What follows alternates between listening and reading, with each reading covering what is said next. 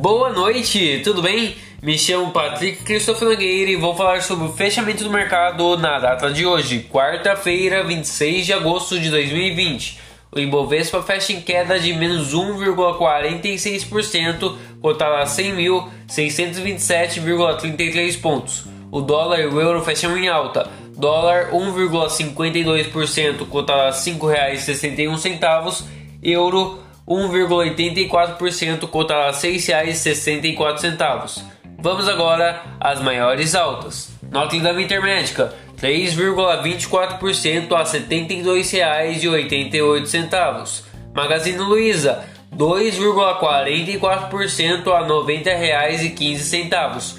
Marfrig 1,35% a R$ 18,07. Suzano 1,29% a R$ 51,76. Totvis 0,93% a R$ 28,10. Agora, as maiores baixas. Eletrobras, menos 4,71% a R$ 36,40. Embraer, menos 4,57% a R$ 7,31. Semig, menos 4,23% a R$ 10,65.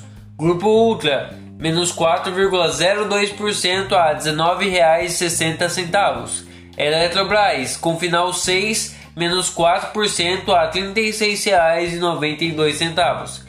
E as ações mais negociadas na bolsa na data de hoje foram Via Varejo, Cogna, Petrobras, Cielo, Bradesco. Desejo a todos ótimos investimentos.